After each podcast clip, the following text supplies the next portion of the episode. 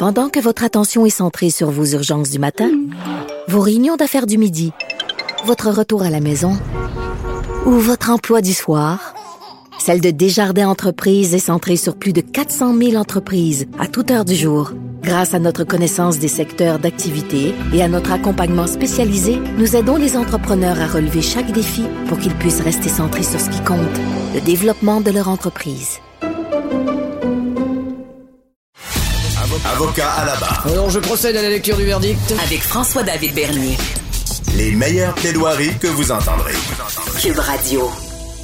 On va parler de vaccination parce qu'il y a beaucoup de questions des gens. La campagne se poursuit. Euh, on, espère qu'elle va s'accélérer parce qu'on se rend compte que la clé de notre liberté euh, devient vraiment le vaccin. Parce qu'on voit ce qui se passe avec la troisième vague. On voit les régions qui sont passées, euh, si on peut dire, au noir. On veut pas que ça perdure, donc il faut vacciner. Par contre, il y a des questionnements, il y a des inquiétudes également. et on voulait faire la lumière là-dessus avec euh, maître Sophie Mongeon, euh, qui, connaît très bien ça, surtout le droit du travail, qui est avec nous. Bonjour. Bonjour, comment allez-vous? Ça va très bien. Euh, surtout qu'on va pouvoir répondre à des questions que beaucoup de gens se posent. On, reçoit des questions d'ailleurs là-dessus. bon, Maître Mongeon, comment, là, la vaccination est de bon train? on va y aller avec les employeurs. Les employeurs, e, exemple, il y a quelqu'un qui me disait, je travaille dans une usine, est-ce que mon employeur peut me forcer à être vacciné pour rentrer au travail? Ben, l'employeur peut pas vous forcer parce que ça reste quand même quelque chose qui est personnel. Donc, le mhm. consentement aux soins, c'est quelque chose qu'une personne euh, qui a une liberté peut choisir ou non. Toutefois, il peut nous empêcher de rentrer et travailler, par exemple, parce que son obligation première de l'employeur, c'est de s'assurer de la santé et sécurité de l'ensemble des travailleurs. Alors, si le fait que vous, vous refusez la vaccination met en péril les autres employés, il pourrait vous dire gentiment de rester à la maison toutefois. Et Mais vous payer. à la maison, payer. il peut pas arrêter de vous payer ou vous congédier. C'est ça la nuance. Ben moi, je pense qu'il ne peut pas vous congédier, mais il peut vous retourner à la maison sans solde, par exemple.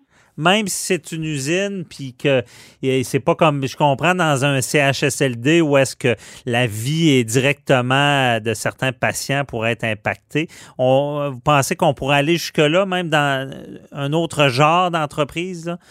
Ben, si c'est une usine alimentaire, c'est sûr que oui. OK. Moi, je considère que oui. Tout dépend de l'usine, tout dépend des circonstances aussi, tout dépend si la distanciation peut être respectée ou non. Mhm. Mais je pense que c'est discutable, c'est sûr. Tu sais, entre vous et moi, je peux pas vous dire oui ou non. Parce que euh, la, un cas d'espèce. La chose, c'est que ça n'a pas été euh, débattu encore devant les tribunaux, cette histoire-là de, de, nécessité de vaccination. Je pense qu'il y avait déjà eu un cas, une infirmière qui avait été forcée, si elle voulait travailler, d'être vaccinée pour la grippe. Je pense qu'il y a déjà eu un cas. Mais pour ce qui est de la COVID, on, est encore un peu dans le néant là-dessus. Là. Ben, à date, j'ai pas vu aucune décision à cet effet-là euh, par rapport à un employé qui aurait refusé de se faire vacciner là, mhm. et qui aurait été congédié ou suspendu. C'est sûr, que c'est au début. Là. Ben oui, c'est sûr, le vaccin n'est pas encore accessible aux gens euh, de, de, de, la milieu euh, d'âge moyen. Là. Mais c'est certain, Maître Mongeon, on va voir ça apparaître. Là. Ah ben c'est sûr, sûr, puis ça pourra faire l'objet d'une prochaine chronique. Alors, d'après moi, il va y avoir quelques jurisprudences à cet effet-là. Ça va être intéressant de voir comment les tribunaux tranchent. OK.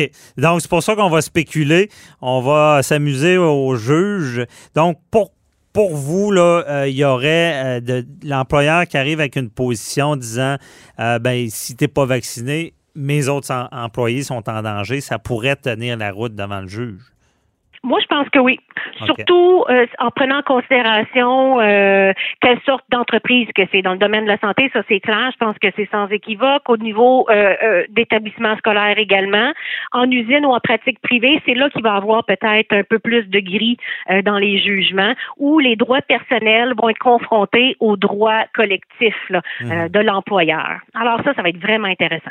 Oui, c'est ça. C'est très intéressant parce que on, lorsqu'on parle de vaccination, vous l'avez dit tout à l'heure, c'est sérieux quand même, parce qu'on a ça revient comme refuser un soin, là.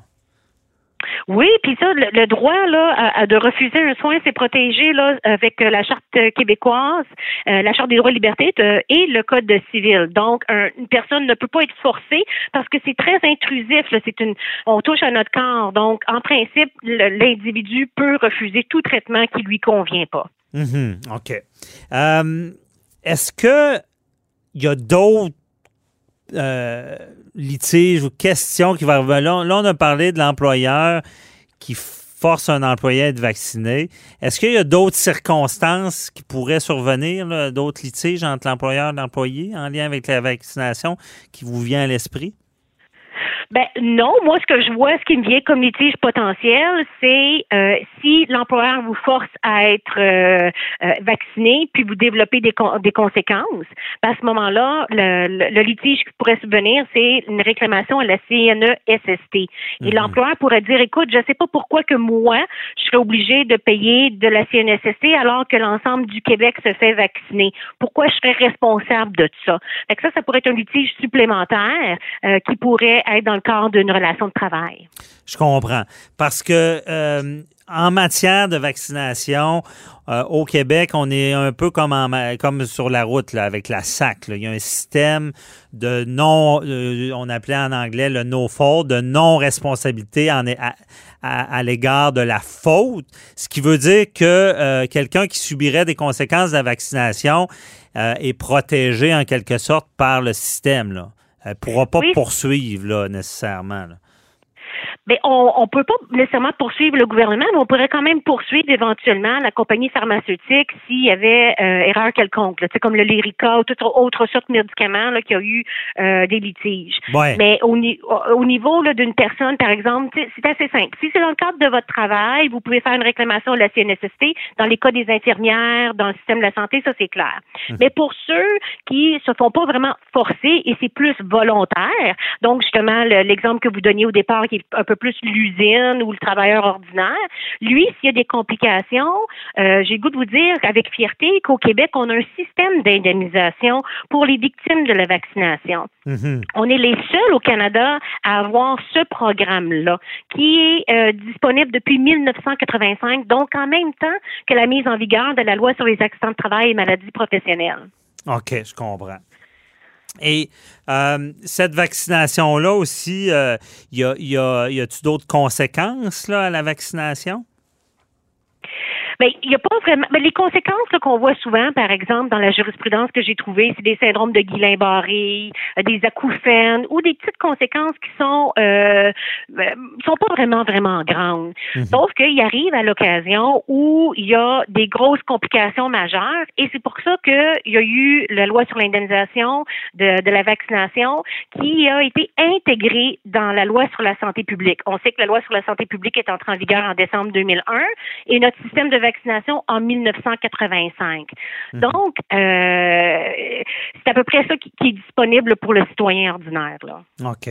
Et puis, parce que ce système-là, c'est des indemnisations, c'est comme la, société, euh, la SAAQ, là. C'est, quand, quand on est indemnisé, ça peut être à vie, là.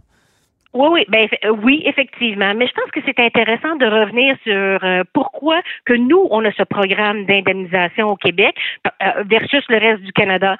Parce que au dans le monde, il y a 19 pays qui ont des programmes d'indemnisation. Et dans le G7, donc dans les pays industrialisés, il y a juste les États-Unis et le Canada qui n'en a pas, à part nous, les Québécois. Mm-hmm. Et pourquoi que nous, on a ce système-là? Tout remonte à une histoire de 1979. Il y avait une jeune fille qui s'appelait euh, Nathalie Lapierre, qui avait eu une, euh, vaccination contre la rougeole, puis avait développé une encéphalite virale. Elle avait été grandement handicapée. Et ça s'était retrouvé jusqu'à la Cour suprême. Et la Cour suprême avait dit, écoute, le lien de causalité, il est toujours difficile à faire. Donc, c'est sûr qu'un système d'indemnisation avec le no fault serait euh, l'idéal et le gouvernement donc par la suite a mis en place ce programme là. OK. Donc, parce que c'est. Si, euh, là, on ne veut pas faire peur aux gens en disant qu'il va y ben avoir des problèmes, mais advenant, il y a eu des, cas extrêmes. Euh, et l'indemnisation, on comprend bien, vous l'avez expliqué pourquoi c'est en place. Il reste que la loi, contrairement à l'assurance automobile, qui ne permet pas de poursuivre un constructeur automobile, par exemple, euh, il y a vraiment, c'est très étanche comme euh, responsabilité euh, de, égard à, la faute. Par contre, c'est ça, il y a cette ouverture-là de pouvoir poursuivre le fabricant en matière de, de vaccins, euh, parce que même on a vu cette semaine, il imaginez, il y avait des millions de doses qu'on n'avait pas mis les bons ingrédients. Ça, ça fait peur un peu. Heureusement, ça a été mm-hmm. repris à temps. Euh, et c'est ce qui est difficile de poursuivre ces compagnies-là, c'est de le, ce qu'on appelle le lien de causalité, de dire j'ai un vaccin tel jour et euh, des jours après, j'ai un effet secondaire. Euh, c'est tout le temps de dire que l'effet secondaire n'est pas arrivé parce que j'avais une condition médicale préexistante, mais parce que j'ai été vacciné. C'est ça qui, est difficile à faire comme preuve. Ben oui, puis devant les tribunaux civils, c'est pour ça c'est beaucoup plus lourd, beaucoup plus de démarches, beaucoup plus de requêtes. Alors c'est ça la, beauté de nos systèmes d'indemnisation. Donc si malheureusement vous avez une complication et on dit c'est exceptionnel. Vous avez trois ans pour faire une réclamation et vous allez être indemnisé selon la loi sur l'assurance automobile du mhm. Québec. Donc, euh, selon les critères, le barème, etc., qui est déjà bien mis en place, là, on le sait. OK. Bon, mais très éclairant. Euh, à, venir dans ce domaine-là, on sait que on va s'en reparler parce que oui, il y aura, il y aura des questionnements lorsque la vaccination sera en cours pour toute la population. Euh, sans parler même de ces fameux passeports euh, vaccinaux. Est-ce qu'on va pouvoir interdire quelqu'un d'aller à telle place, tel endroit parce qu'il n'est pas vacciné? On verra tout ça. Merci beaucoup, euh, Sophie Mongeon. Très éclairant. merci. merci beaucoup. Bonne semaine. Bonne journée. Bye-bye.